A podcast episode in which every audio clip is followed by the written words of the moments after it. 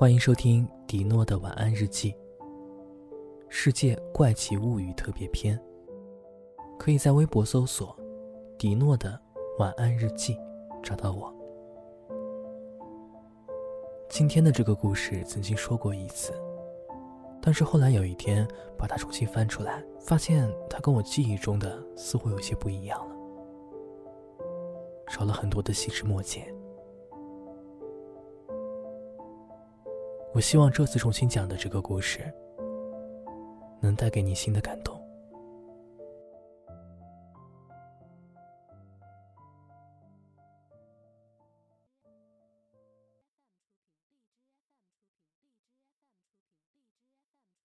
这个世界上每天都有太多的遗憾正在发生着。曾经有些话不知道怎么说出口，可是一直不说。慢慢的，就再也没有了说出口的勇气了。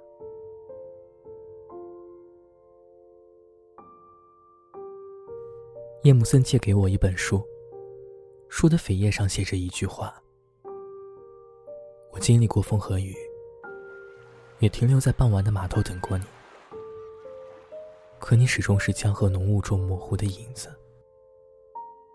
在我停止等待的那天。”你却刚好来过。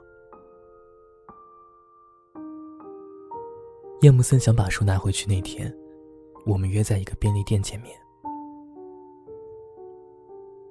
我刚走进便利店，外面突然下起了倾盆大雨。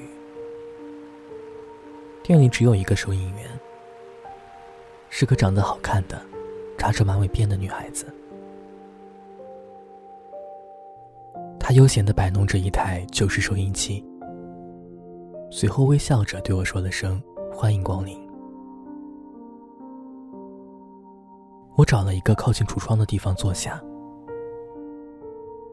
看着整座城市逐渐在大雨里变得模糊不清。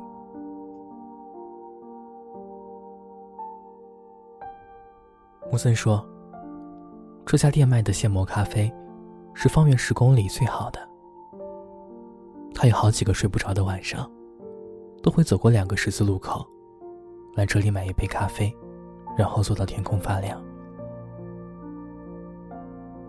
我等了他将近两个小时，墙上的时钟还有两分钟指向下午六点。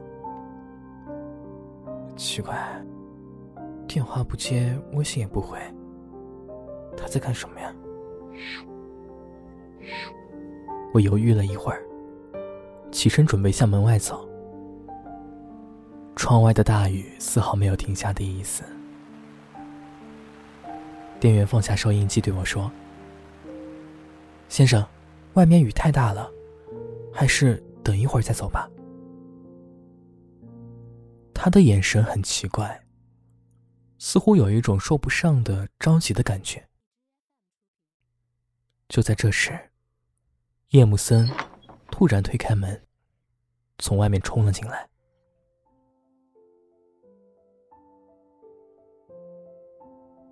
他全身被淋得透湿，弯下腰，大口大口的喘着粗气，眼睛也红的可怕。墙上响起了六点的钟声，他惊慌失措的看向我。现，现在是哪一年？我愣了一下，被问的莫名其妙。还没有来得及反应，他一把抢过我手中的手机和那本书。一九年五月十号。木森盯着屏幕看了几秒，然后疯了一般的翻开书。只见扉页上原先写的几行字，现在竟然全部消失了。他长长的舒了一口气。嘴里喃喃的念叨着：“太好了，太好了。”他一下子瘫坐在旁边的椅子上。收银员女孩看着他，露出了温柔的笑容。穆森慢慢捂住脸，身子不停的颤抖着，而我依然满头雾水，不知道该为他做些什么。站起身，深吸了一口气，从口袋里拿出了一盒小熊饼干，放在了收银台上。谢谢。叶木森对着女孩说：“不客气，欢迎下次光临。”女孩会意的笑了笑。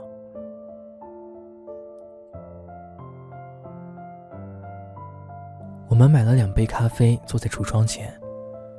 木森问我：“迪诺，你相信时间穿越这件事情吗？”时间穿越？我摇摇头。木森喝了一口咖啡，开始慢慢的讲述起来。起初我也不相信，我只是听听一个人讲过一个都市传说。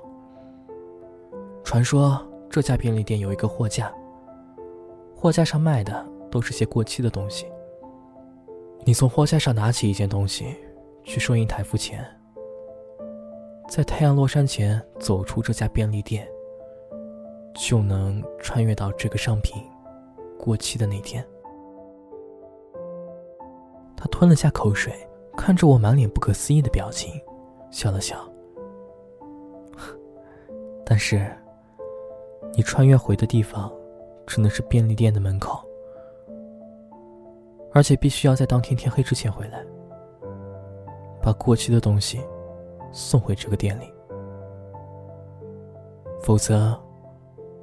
你会永远迷失在时间的迷宫里。我依旧露出无法相信的眼神。夜幕色拿起咖啡，杯子里倒映出他涣散而疲惫的双眼。你别这样看我，我没生病。哎，你还记得这本书的扉页上原来都写些什么吗？对，可是你看，那些字现在不见了。这就是最好的证明，因为那段历史。他的眼神移到了窗外，天色逐渐暗沉下来。马路对面的梧桐树下亮起了一排好看的灯光。难道那段历史被更改了？我问他。更改。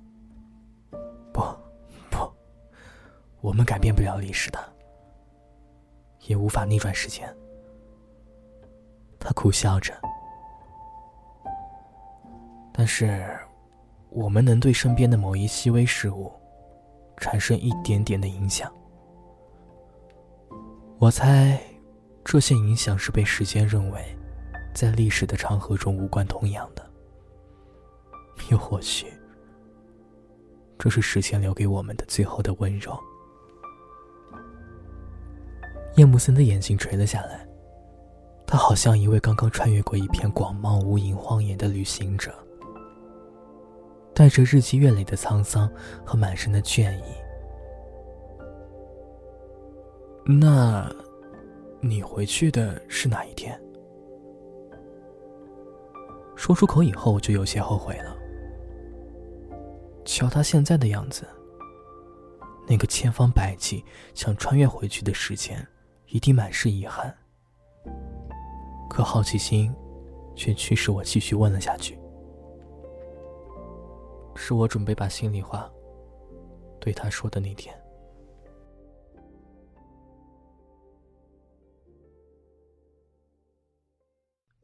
坐在快餐店里的女孩，迅速的合上了书，收起签字笔。她惊讶的看着突然站在自己面前的叶木森。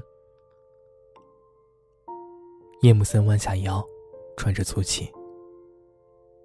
他走出便利店之后，跑了整整两个街道，才到这里的那个之前和女孩约好的快餐店。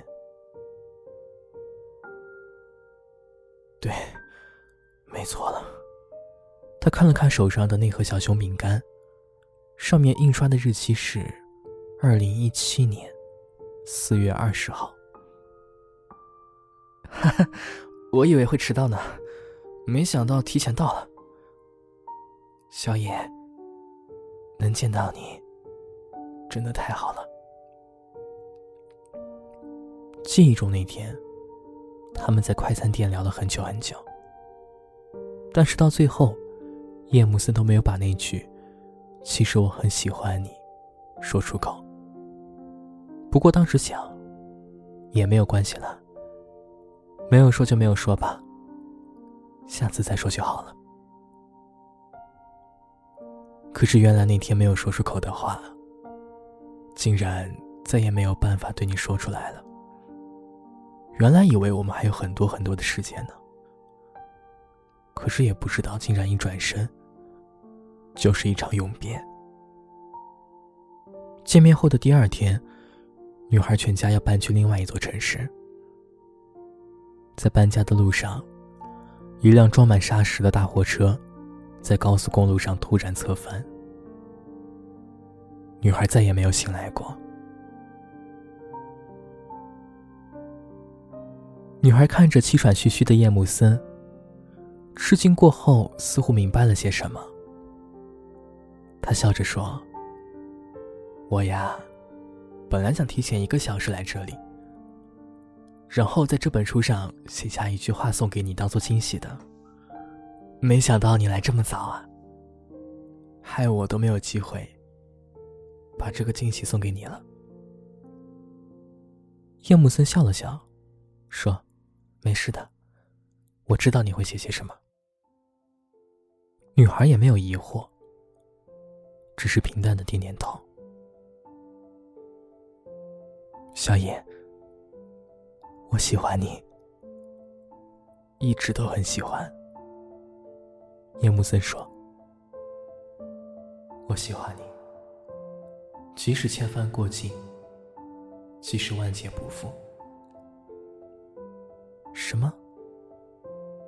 女孩可能被吓到了，他没有想过这句话竟然说的这么突然。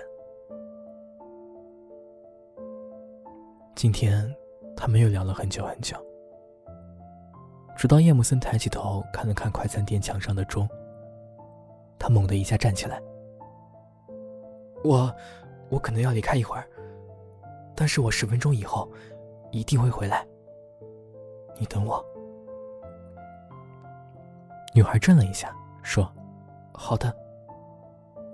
不管在未来我们有没有在一起，请你都不要伤心，好吗？”女孩的声音从身后传来，她单薄的身躯微微颤抖着。我看到你带的那盒饼干了。你也相信了我对你说的都市传说，是不是？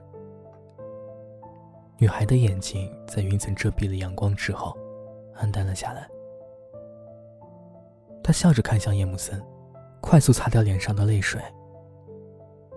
明天请你留下来，不要走，好不好？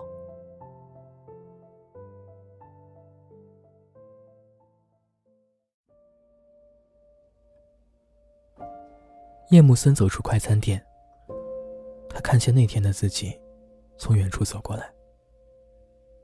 看见太阳消失在云雨之后，看见硕大的雨滴砸在自己的眼睑上。那条回到便利店的路，太长太长了。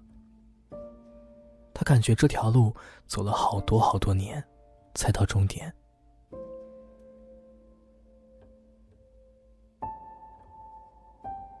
我看着说完故事的叶木森，他微笑着拿起那本书，轻轻的抚摸着。那天之后，我再也没有见过叶木森了，也失去了他的所有联系。他就像从这个世界上消失了一样。而便利店货架上那盒印着“二零一七年四月二十号”的小熊饼干，也再没有重新出现过。后来又过了半年，有一天我打开电子邮箱，看见了一封信件，没有署名。也没有发现地址，只有一张照片。照片上，木森牵住笑野的手，两个人微笑着，站在阳光下。